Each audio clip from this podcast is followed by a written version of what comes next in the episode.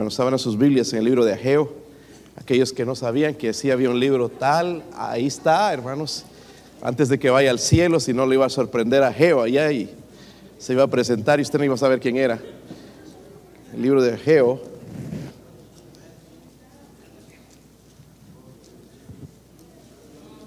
El libro de Ageo, capítulo 1. Ageo capítulo, sí lo tienen hermanos, Ageo capítulo 1. Probando si están despiertos, a ver, 1, 2, 3, abran los ojos. Vamos a hacer, ¿qué tal hacemos unos cuantos ejercicios? mejor no, porque ya nos están filmando. Lo dejamos para la próxima. Ageo capítulo 1.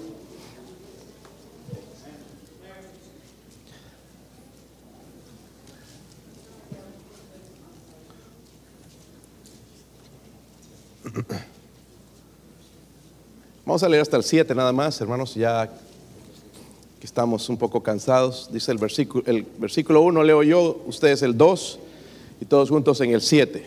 ¿Sí lo tienen? Dice, en el año segundo del rey Darío, en el mes sexto, en el primer día del mes, vino palabra de Jehová por medio del profeta Ageo, a Zorobabel, hijo de Salatiel, gobernador de Judá, y a Josué, hijo de Josadac, sumo sacerdote, diciendo,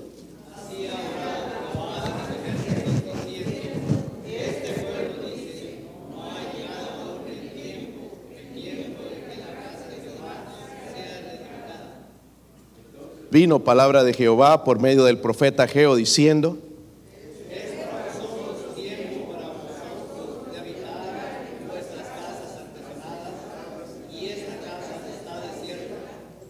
Pues así ha dicho Jehová de los ejércitos, meditad bien sobre vuestros caminos.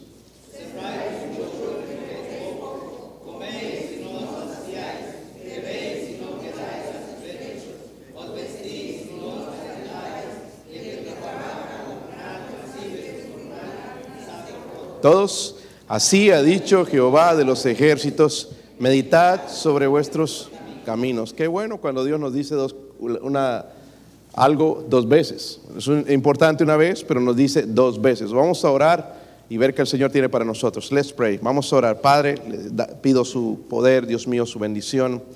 Ayúdeme, Señor, en esta noche, Dios mío, a hacer bendición a su pueblo. Eh, derrame misericordia, Señor, por favor, su gracia, su favor. Ayúdenos hoy, Señor, de ser edificación, Señor, a su pueblo. Padre, quizás hay alguien sin Cristo.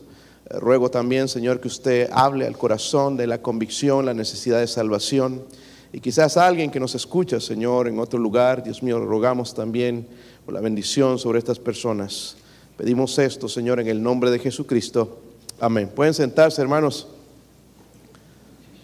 Pues ah, algo, hermanos, que definitivamente afecta a todo cristiano, no importa cuán sincero eres, no importa cuán espiritual eres, es la apatía. Díganlo conmigo, la apatía. Si saben, no sé si saben lo que es eso, pero es ser indiferente o el desinterés, ¿verdad? Eso es lo que reemplaza el fervor por Dios. Y si esto, hermanos, reemplaza el fervor por Dios, definitivamente tenemos que trabajar. Ahora, ¿qué es la palabra apatía? Apatía significa esto, falta de interés o preocupación.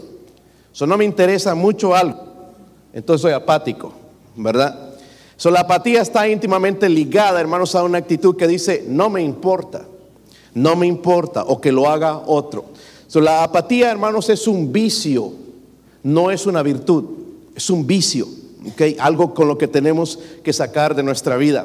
So, el que se da cuenta espiritualmente de que está apático, hermanos, necesita salir de esa apatía porque definitivamente es, es un pecado.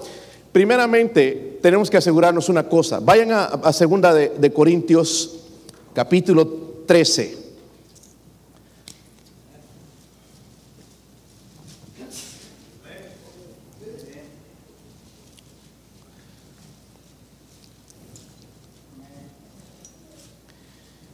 Segunda de Corintios capítulo 3, el versículo 5. Vamos a, ser honestos en nuestra propia vida, hermanos, y hacer este examen. ¿okay?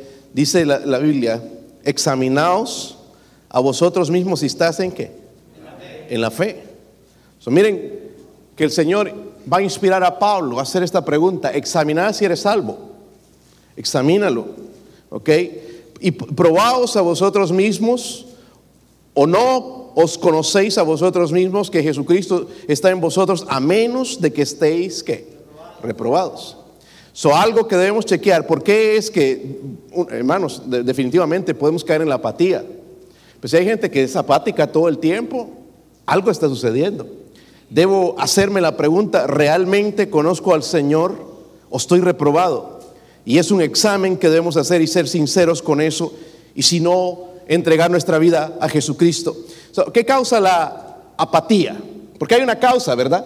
¿Qué causa la apatía o desinterés en las cosas de Dios? Número uno, el pecado. Amén. Causa apatía. Si soy salvo, si ya me examiné y soy salvo, y estoy seguro 100% de ir al cielo, entonces algo que va a traer apatía en mi vida es el, díganlo conmigo, ¿no es el pecado? So, David, hermanos, por ejemplo, David estaba apático, indiferente. No sé si han leído el Salmo 51, pero en, una parte dice, abre mis labios no podía cantar, no podía adorar a Dios. ¿Por qué? Porque estaba en pecado. Por dos años ocultando su pecado y se volvió apático a la obra de Dios. No podía cantar, no podía dar testimonio del Señor, no podía hacer nada por él, ¿verdad? Y en el Salmo 51, el versículo 11, dice él, no me eches de delante de mí y no quites de mí tu Santo Espíritu. Miren, él se sentía separado de Dios por el pecado, ¿verdad? En el versículo cuando confesó él su pecado, en el versículo 10 dice, y renueva un espíritu recto de mí. O sea, quita esa apatía de mí, eh, renueva un espíritu correcto dentro de mí. En el mismo tiempo pidió otra cosa al, Señor. En el, en el versículo 12 dice, vuélveme el gozo de la salvación. Son un creyente, hermanos, que se siente espiritualmente apático debe confesar su pecado inmediatamente a Dios, pero no solamente eso, sino apartarse del pecado para que entonces empiece la renovación. Primero el pecado, causa apatía. ¿Se han dado cuenta? Si hay un pecado que no confieso y sigo en él y sigo en él, me vuelvo apático a las cosas de Dios. Pero hay otra cosa más, la ortodoxia o la ortodoxia muerta que reemplaza el, amor verdadero al Señor. cuando digo ortodoxia, hermano, está hablando de la religiosidad. Mecánicamente, el servicio mecánico, ya sabemos lo que hacer. Saben que en las siete cartas que el Señor escribió a las iglesias en Apocalipsis decía, yo conozco tus obras. So eran iglesias que hacían obras. Y ahorita mismo vamos a mencionar algo acerca de una de ellas. Pero Él conoce nuestras obras y nosotros las hacemos mecánicamente porque ya sabemos el sistema. ¿Sí o no? Tres cánticos, ofrenda, todo mecánico. Y no, no hay nada de gozo, ya superficial. Ya sabemos, hermano, de, de memoria. Por eso a veces me gustaría variar un poquito. Pero ya, bueno, ya sabemos. Eh, para mí no es aburrido, pero hay gente que sí, ¿verdad? Y quieren algo nuevo y a ver que se echen un chiste o algo. Pero esa, esa ortodoxia, el servicio mecánico, definitivamente no agrada a Dios. Ahora, volviendo a lo que les dije hace un momento en Apocalipsis 2, versículo 4, hablando a una iglesia en Éfeso. Si pueden ir para allá, hermanos. Esto es interesante para mí. ¿Están ahí? Apocalipsis, revelas, Apocalipsis, ¿verdad? 2, 4. Miren lo que el Señor le dice a la iglesia de Éfeso. ¿Están ahí? Pero tengo contra ti que has dejado qué? Tu primer amor. Ahora, hermanos, ¿cuántos han leído la carta de Efesios? En la carta de Efesios, capítulo 1, versículo 14 al 15, Pablo está está eh, eh, exaltando a esa iglesia de Éfeso por su fe y su amor entre la gente y el amor al Señor y les está exhortando, pero 30 años después se acabó. Ya no hay más. Y el Señor tiene que decirle a esta iglesia, ya no lo mismo que Pablo dijo, que fue inspirado por Dios, pero le dice, tengo contra ti que has dejado tu primer amor. So hay muchos versículos, hermanos, que hablan de la apatía en la Biblia pero quiero hacer una ilustración con esto que leímos en Ageo, porque Dios trata de hacer que, su pueblo deje la apatía. ¿okay? El, primer capítulo de Ageo, si podemos volver allá, porque les costó encontrar ese libro, estaba escuchando hojas, daban vueltas y vueltas y vueltas y vueltas. Algunos quizás no lo encuentran durante el servicio, van a ir a investigar esta noche. ¿Dónde está ese libro de Ageo? so, se trata de la reconstrucción el segundo templo. El primero lo habían destruido, ¿verdad? El que construyó Salomón. Pero necesitaban reconstruir el templo por orden de Dios. Y vamos a ver lo que pasó porque el pueblo como que se quedó a medias y no querían seguir la reconstrucción. ¿ok? después de que regresaron del exilio, ¿saben dónde estaban exiliados? En Babilonia, ¿verdad? Llegaron hermanos de entonces de Babilonia y el Señor les pidió reconstruir, pero retrasaron por 15 años, ahí el templo estaba a medias, como si aquí la iglesia la dejáramos a medias. Se quedó a medias y entonces Ageo va a comunicar al pueblo la preocupación de Dios reprendiéndoles a ellos, ustedes están haciendo primero sus casas, sus negocios y se han olvidado de la casa de Dios. En otras palabras, hermanos, no hay templo, no hay bendición. Amén. Eso es lo que le estaba diciendo al pueblo. Necesitaban el templo para ir a adorar a Dios, pero ellos se habían descuidado en esto, se habían puesto apáticos o indiferentes a la reconstrucción. So, no habían aprendido el secreto, hermanos. No habían aprendido el secreto porque el Señor mismo a nosotros nos enseñó, buscad, en, en Mateo 6:33, yo lo sé que lo saben de memoria, más, buscad primero, ¿qué cosa? Ah, la diversión, el dinero, el trabajo, primeramente el reino y su justicia y las demás cosas vendrán. Miren hermano, hasta que no pongamos en práctica ese versículo no vamos a aprender a conocer a Dios. No vamos a saber lo que es la fe. Vamos a depender siempre de las cosas. Y lo que Dios está hablando, hermanos, con este pueblo es, tienen un problema de orden en las prioridades. Ustedes están poniendo todo mal, sus casas, sus, sus negocios y todo, y, no, es, no, no, no es así, está, mal. So, vamos a ver, hermanos, cómo Dios les va a tratar de animar. Yo en las partes donde interviene Dios, en el capítulo 1, de ahí estoy desarrollando este mensaje. Miren el versículo 3 al 7. ¿Están ahí? ¿Sí están ahí, hermanos? Dice ahí entonces vino palabra de Jehová por medio del profeta Geo diciendo, es para vosotros tiempo, para vosotros de habitar en vuestras casas artesonadas. No solamente eran casitas, ¿verdad? Sino que estaban lujosas. Y esta casa está desierta. Pues así ha dicho Jehová de los ejércitos, meditad bien sobre vuestros caminos Sembráis mucho, recogéis poco, coméis y no saciáis, bebéis y no quedáis satisfechos, os vestís y no os calentáis. El que trabaja jornal recibe su jornal en saco roto. Primeramente entonces Dios les está diciendo esto para tratar de animarlos. Dios no quiere desanimarlos, sino animarlos, pero los va a tener que reprender, ¿verdad? En contra de esa apatía. Le está diciendo, considera tus caminos. Dos veces, ahí en el versículo 7 lo vemos también dice, meditad sobre vuestros, considera, le está haciendo pensar, considera tus, ¿saben? Eh, cuando Adán y Eva pecaron, el Señor ya fue con preguntas. ¿Dónde estabas? ¿Quién te dijo?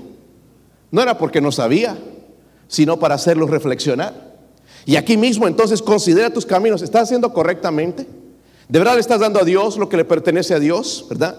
So, ellos tenían una excusa. En el versículo 2 dice esto. Así ha hablado Jehová de los ejércitos diciendo, este pueblo dice, ¿verdad? El pueblo decía, no Dios. No ha llegado aún el tiempo, el tiempo de que la casa de Jehová sea reedificada. Pero Dios, Dios les dice, dos veces meditad sobre vuestros caminos. Era la orden de Dios reconstruir el templo. 15 años, hermanos, ahí parado todo ¿verdad? Gente yéndose al infierno, no había adoración a Dios, la gente enfriándose con las cosas de Dios porque habían sido negligentes, estaban siendo indiferentes a la obra de Dios. So, ellos estaban diciendo, no es el tiempo de Dios para reconstruir el tiempo, el templo. So, el problema era sencillamente un mal orden, como dije hace un momento, de prioridades, no las entendían. So, ellos estaban contentos al dejar que, que la causa del Señor sufriera, pero ellos atenderse atender su propia comodidad. Pero Dios quiere, hermanos, que presten atención y les dice, meditad sobre vuestros caminos. Ahora, ¿qué debo hacer para vencer la apatía? Número uno, considerar mis, ¿estoy haciendo de verdad lo que Dios me pide que deba hacer? ¿De verdad que Dios está en primer lugar en mi vida? Si yo me pongo a preguntar, hermanos, y soy salvo, el Espíritu Santo me va a contestar y me va a enseñar. No estás bien. Y no debemos ser indiferentes, hermanos, cuando Él nos dice que no. Sí, yo sé que ando mal y no hago nada. Debo reaccionar. ¿Ok? Ese es el propósito de este mensaje. En, otras palabras le está diciendo, meditad sobre vuestros caminos. En otras palabras está diciendo, pon el corazón en, eh, no pongas el corazón en tus caminos.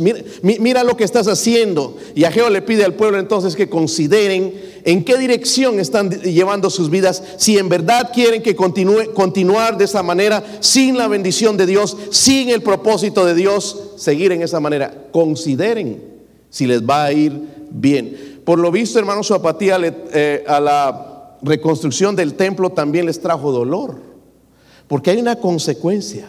Y esto sucede a nosotros, hermanos, de, otras maneras. Miren el versículo 6, sembráis mucho y recogéis qué.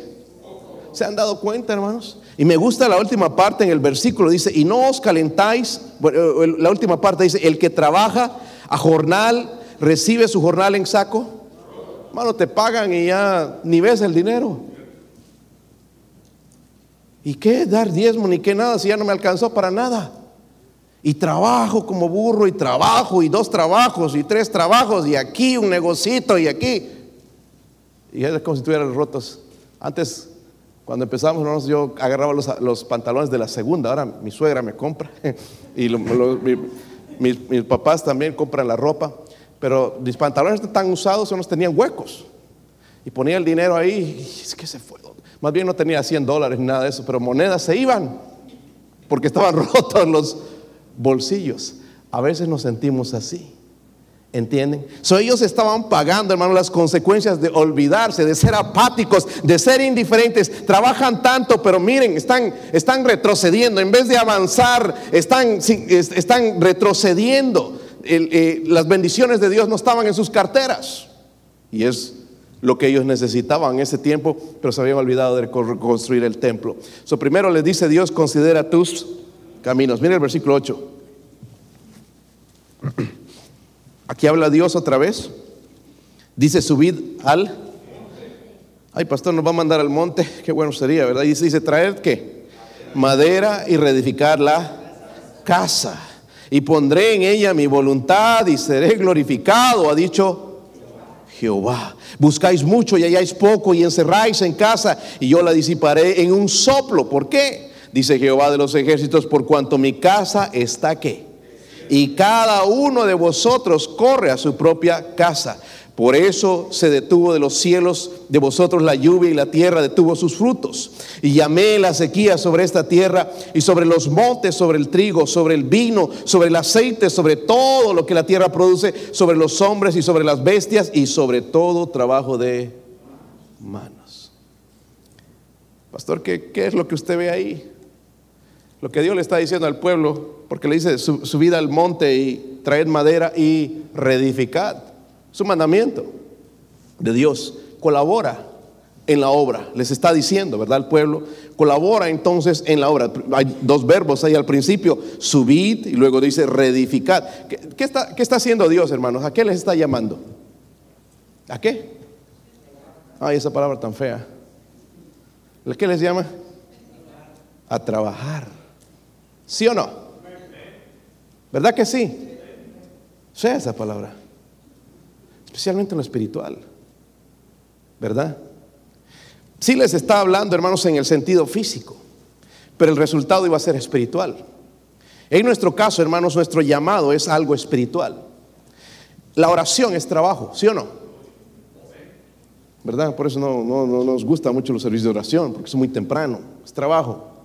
Por eso no nos gusta, hermanos, de verdad levantarnos temprano, porque es trabajo, ¿sí o no? Leer la Biblia es trabajo, ¿sí o no? Ver la televisión cinco horas no es trabajo, ¿verdad? Es más trabajo para el sillón.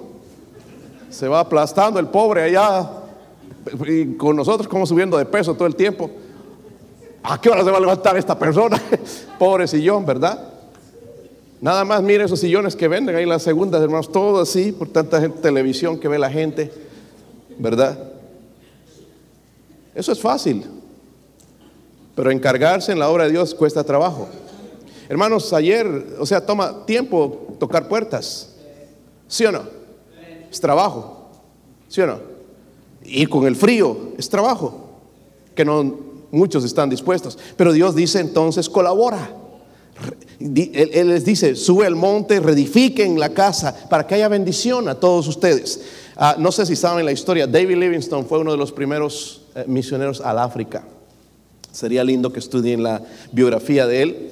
Pero él, hermanos, este, él era de Inglaterra, él amaba a la gente negrita de África, los amaba. Al punto, hermanos, de que llegó el tiempo de su muerte, murió en África, ahí terminó. Pero los africanos lo amaban tanto, lo que hicieron, porque tenían que llevar el cuerpo a Inglaterra.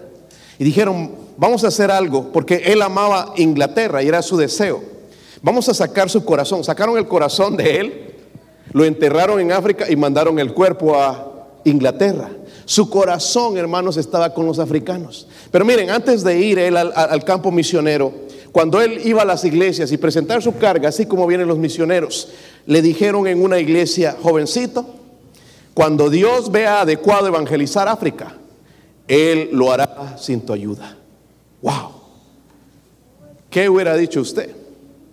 Ah, pues me dijeron que no, no voy. Él se fue igual, sin ayuda, sin apoyo de las iglesias. Se fue, hermanos, y fue uno de los primeros misioneros y ganó tanta gente para Cristo. El cristianismo que ha estado ahí le debe mucho a David Livingstone por, el deseo que él tenía. Pero si él hubiera podido decir que lo haga otro, ¿sí o no? Pero él fue con la bendición de Dios. Quizás estos hombres, hermanos, que le dijeron, no, jovencito, Dios va a enviar, eh, eh, lo va a hacer sin tu ayuda, le estaban diciendo, alguien más lo va a hacer. Es lo que pensamos nosotros. Si nosotros no vamos a visitar, alguien más lo va a hacer. Si nosotros no hacemos la alguien más lo va a hacer. Así pensamos. Pero Dios está diciendo, colabora en la obra, ¿verdad? Trabaja en el pueblo. So Dios le dice al pueblo, reedificad la casa. Cuando lo hagan, mire lo que dice el resto del versículo. En la última parte dice, pondré en ella a mí Subir al monte, traer madera, reedificar la casa y pondré en ella qué. Hermanos, no es lo que queremos aquí. Si Él pone su voluntad, hermanos, vamos a estar en el camino correcto. Si no, vamos a estar por allá, cada quien por allá, tocando por allá, adivinando, guessing, ¿verdad? Por aquí, metiendo la pata. Y, pero dice, pondré en ella mi voluntad y seré qué. No queremos que Dios sea glorificado en este lugar. Tenemos que ponerlo en primer lugar. Seré glorificado, ha dicho, dice Jehová. primero le dice, considera tus caminos. Lo está tratando de animar, sacar de esa apatía. Luego, colabora, no, no que sientas, colabora, métete en, la obra. Pero en el versículo 13 hay otra, otra manera que les quiere animar. Miren el versículo 13, si están ahí hermanos. Entonces Ageo, enviado de Jehová, habló por mandato de Jehová al pueblo diciendo, yo, mire, esto dijo Dios, yo estoy con, yo estoy con vosotros. Entonces, lo demás que les está diciendo es concuerda con, se lo pongo con la letra C, hermanos, podría buscar otras palabras, pero para que lo, lo agarren, concuerda con Dios. Él dice, yo estoy con vosotros. ¿Saben que Dios nos dejó una promesa a nosotros también? Váyanse a Mateo 28, versículo 19. La misma promesa, la misma promesa que le hizo ahí al pueblo. ¿Están ahí, hermanos? ¿Sí? ¿Qué tal si elegimos siete ancianas?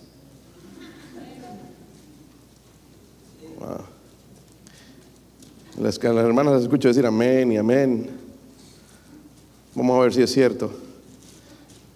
¿Están ahí? Por tanto, id y hacer qué? A todas. ¿Creemos eso? Dice, bautizándolos en el nombre del Padre y del Hijo y del Espíritu Santo, enseñándoles que guarden todas las cosas que os he mandado. Y he aquí, miren, yo estoy con vosotros que todos los días hasta el fin. Hay gente que dice, ay, Diosito está conmigo y Dios está bien lejos. Dios está con la persona que está interesada en que se cumpla la gran comisión, en que almas sean salvas. Porque Él dijo, id, ¿verdad? No que hagamos aquí, los tratemos, sí, hay que traerlos a la iglesia porque aquí los hacemos discípulos. Ir evangelizarlos, luego hacerlos discípulos. Pero luego de hacerlos discípulos se nos dice bautizarlos. ¿Ok? Y después de bautizarlos, dice que les enseñemos, enseñándoles, dice todas las cosas que os he mandado. Y he aquí, yo estoy con vosotros todos los días hasta el fin. Pero ¿sabe por qué no lo hacemos? Por apatía, indiferencia. ¿Sí o no? ¿O qué excusa podemos dar, hermanos? No hay tiempo. ¿Cómo no va a haber tiempo para las cosas de Dios? Saben, D.L. Moody, algo que me, impactó mucho de su testimonio por qué Dios usó a este varón aquí en los Estados Unidos. Llegaba a casa a veces, empezaba a desvestirse y, oh man, no le hablé a nadie de Cristo. Se agarraba, se vestía y volvía a salir para hablar a alguien de Cristo. No en vano Dios lo usó.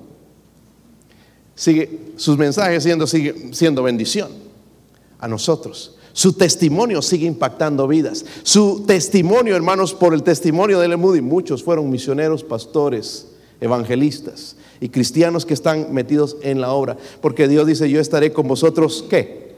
Todos, ¿qué? Todos los hasta el fin del... Dígame si no necesitamos eso. Estaba leyendo la última noticia entre Rusia y Ucrania, no sé si saben ustedes, pero porque algunos viven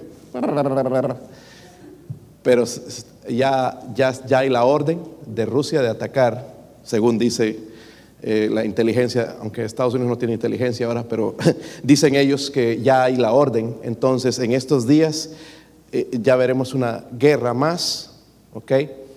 Eh, ojalá que no avance más. Pero por otro lado, escuché la semana pasada que Irán está con unas ganas locas desde hace mucho tiempo de atacar a Israel. So esto, hermanos, puede desatar una tercera guerra mundial, que sería, hermanos, fatal. De por sí ya la gasolina, mire cómo está, la comida sigue explotando por los cielos. Si hay una tercera guerra mundial, olvídese. Aquí, hermanos, tenemos que compartir una tortilla dura para comer.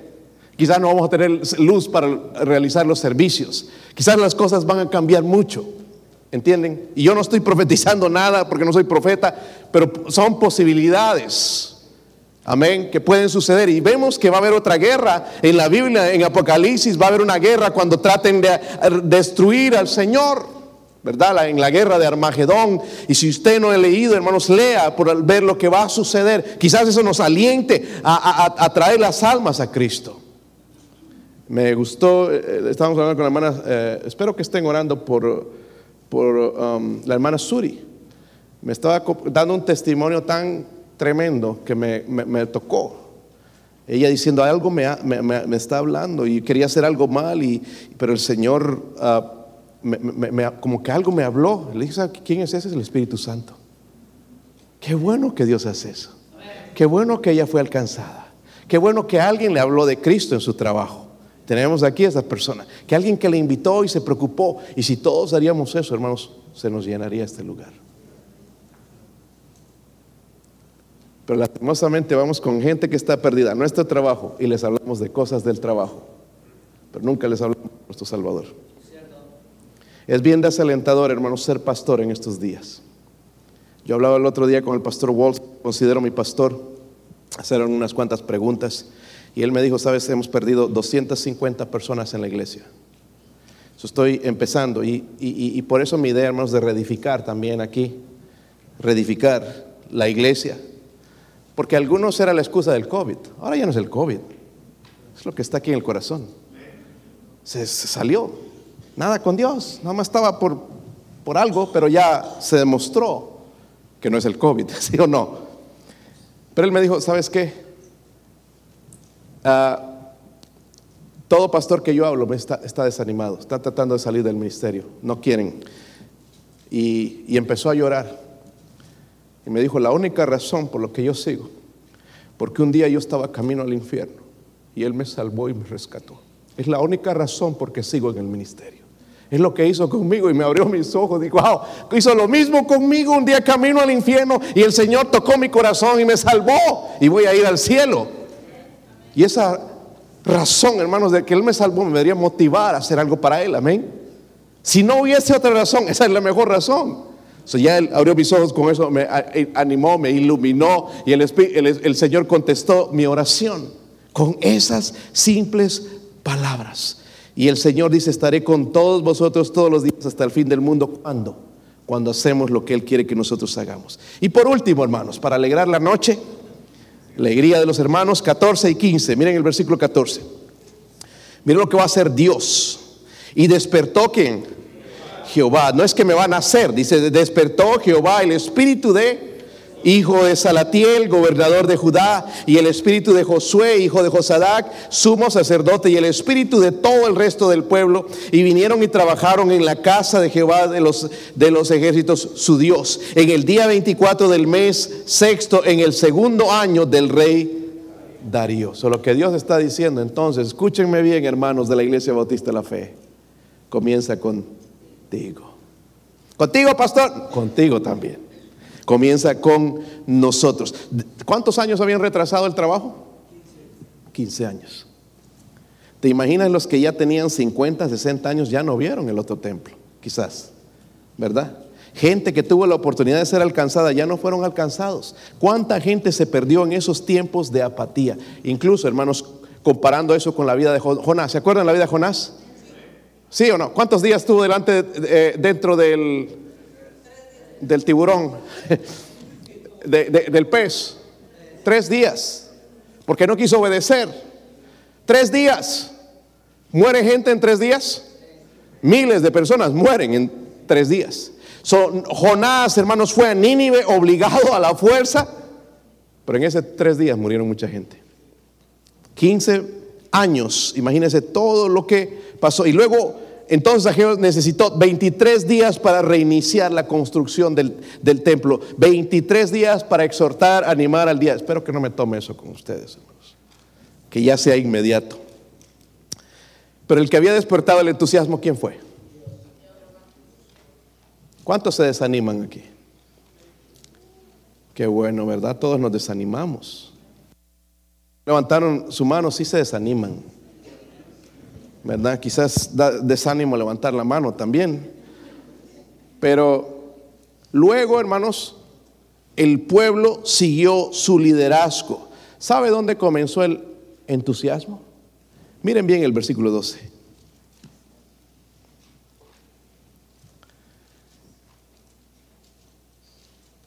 ¿Están ahí? Versículo 12. Entonces, Ageo enviado de quién? Oh, perdón, el 13, hermanos, apenas lo veo aquí en mi, Biblia. Versículo 13. Entonces, Ageo enviado de quién? Habló por mandato de quién? Jehová. ¿Saben quién, por mandato de quién habló? No era el capricho de Ageo, porque así pensamos a veces, el capricho del pastor, hacer esto, enviado por Jehová. Versículo 14. Le dijo, yo estoy con vosotros, pero miren el versículo 14. Y despertó Jehová el espíritu de quién?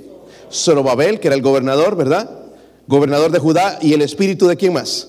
No estaba solo. Josué, hijo de Josadac, sumo sacerdote. Y el espíritu, todo el resto del pueblo. Y vinieron y trabajaron en la casa de Jehová de los ejércitos, su Dios. Pero ¿cómo comenzó este entusiasmo? Está en el versículo 12. Miren, dicen esto. Y oyó Zorobabel, hijo de Salatiel, y Josué, hijo de Josadac, sumo sacerdote, y todo el resto del pueblo la voz de quién? Jehová su Dios y las palabras del profeta Ageo. So, mi apatía no se va a quitar si yo no escucho. Pero cuando escucho, sí, yo escucho y estoy con los ojos bien abiertos, así, tratando de engañar a la gente como que estoy poniendo atención, porque yo no sé en realidad si usted poniendo atención o no, pero Dios sabe. El oír en la Biblia, hermano, significa obediencia. Es, activo, tiene acción. So, no solamente oyeron, sino actuaron, comenzaron a trabajar. So, el problema, hermanos, de nuestra apatía, ¿por qué somos apáticos, indiferentes, desinteresados en la obra? Es que no oímos. ¿Sabían eso? no obedecemos. Y tenemos todavía un cántico que cantamos, obedeced. Si queréis ser felices, debéis obedecer. el entusiasmo en la obra, hermanos, comenzó con quién? Con Dios, ¿verdad? Pero comenzó en los líderes. Amén. Es por eso, vamos a nombrar siete. Pero a mediados de año quizás otros siete. Y después quizás otros siete. Y quizás después otros siete. En realidad, lo que queremos es toda la iglesia. Todos los varones de la iglesia. ¿Será posible? ¿Están apáticos algunos? Sí. Algunos están dudando, a ver, este no, pensando. No deberíamos pensar. Fulano, fulano, fulano. El otro día hicimos un concurso de, con la familia de mi esposa que vinieron y escribir los 50 estados de los Estados Unidos. Y ahí estábamos batallando y hechos a los que sabíamos bien y ah, esto voy a ganarlo y, y que llegamos 40 y nadie se acordaba, ¿verdad? Poco a poco otros haciendo trampa con el teléfono, mirando los estados, se le olvidaba. ¿Entiende?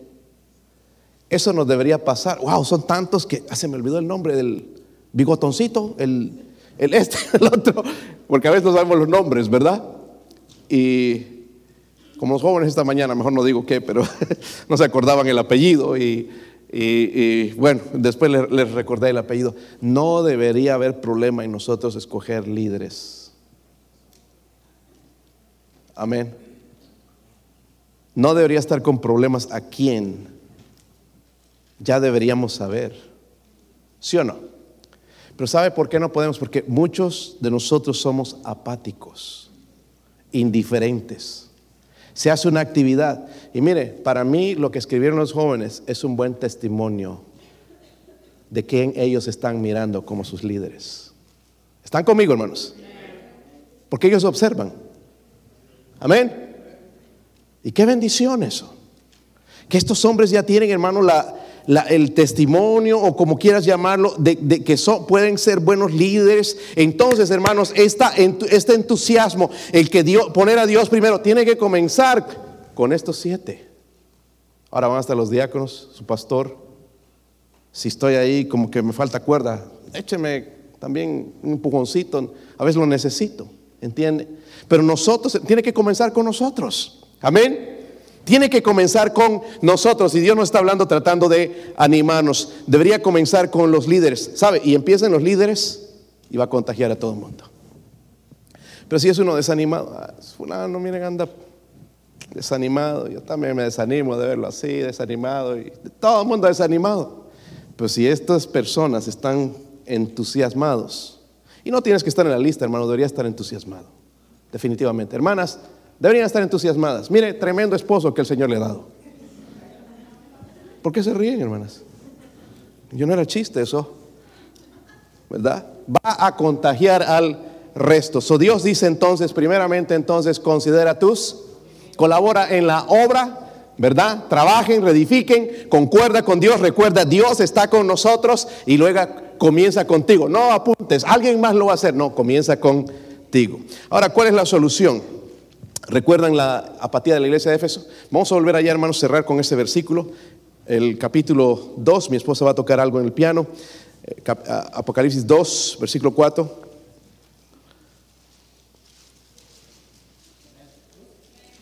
Apocalipsis 2, versículo 4. Pero tengo contra ti que has dejado tú. Hermanos, si eso se escribiera en nuestros días,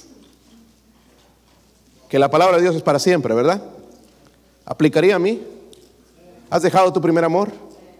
Entonces, lo siguiente es para nosotros, porque el, Señor no solamente les va a reclamar, miren, han dejado su primer amor, ya no ganan almas, ya no vienen a visitar, vienen a la iglesia de Malagana, ya no cantas en el coro, ya no haces esto, ya has dejado tu primer amor. Pero el Señor va a tratar de animarles. Versículo 5, aquí está la respuesta. Puestos de pie. ¿Están ahí? Mire, mire, mire la solución. Primeramente les dice que recuerda. Amén. A mí me anima a recordar lo que el trabajo que hicimos con el hermano Jerry. Jerry Noakes. Me anima, viejito, anciano, yendo a visitar y, con problemas de salud, problemas en las rodillas y con cáncer en la próstata y, yendo a visitar. Me, me, me animaba eso. ¿Ok? Y cada vez que recuerdo eso, hermanos, me anima a seguir en la obra. Si un hombre así pudo, ¿por qué no yo? Amén. Están aquí, mirándose algunos allá.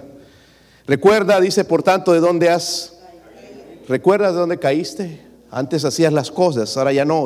Antes leías la Biblia, ahora ya no. Antes orabas, ahora ya no. Y dice qué? arrepiéntete. Pero no solamente eso, porque son tres cosas. Y haz las primeras obras. Eso nosotros no obedecemos. Haz. ¿Qué cosa? Pero es que no tengo amor. Dice, haz las primeras obras. Pues si no vendré pronto a ti y quitaré tu candelero de, su lugar y si no, si no que... El candelero representa muchas cosas, pero en este caso lo vamos a poner como el fuego de Dios. ¿Ok? El candelero. En realidad era referido al siervo de, de la iglesia, pero podemos aplicarlo el fuego de Dios. Quitaré el candelero de su lugar porque eres demasiado apático, entonces ya no hay fuego para ti en tu vida y en tu familia. Pero tres cositas que les dice. Necesitas, primeramente, ¿qué? Recordar. ¿Cuántos tienen memoria? Mala, pero tienen. Pero sí se puede recordar cuando se convirtió a Cristo, ¿verdad? Qué fuego, qué lindo, wow, quería leer la Biblia, me la quiero leer toda ya. ¿A qué hora va a ser el servicio de oración? ¿A qué hora es el servicio? Desesperado en el trabajo, oh, ya voy a salir, tengo que ir a alistarme, ponerme la corbata y, alistarme bien, o el vestido, lo que sea. Tenemos que ir a la iglesia. Pero ahora, hay servicio, ah, bueno, creo que no voy a poder ir, ando cansado, agüitado, triste, desamparado y un montón de excusas. Dice, recuerda, porque antes venías cansado, ahora vienes casado perdón, recuerda, el Señor le está diciendo, necesitas recordar, necesitas retractarte, o sea, arrepentirte, pero también dice, haz las primeras, eso significa renovarte. Miren las tres eres. Primeramente, recordar, dígalo conmigo, retractarte y renovarte. Eso, hermanos, va a volver mi entusiasmo y voy a acabar con mi apatía, porque esa apatía, hermanos, es pecado. Que Dios nos ayude. Que Dios nos ayude. Amén.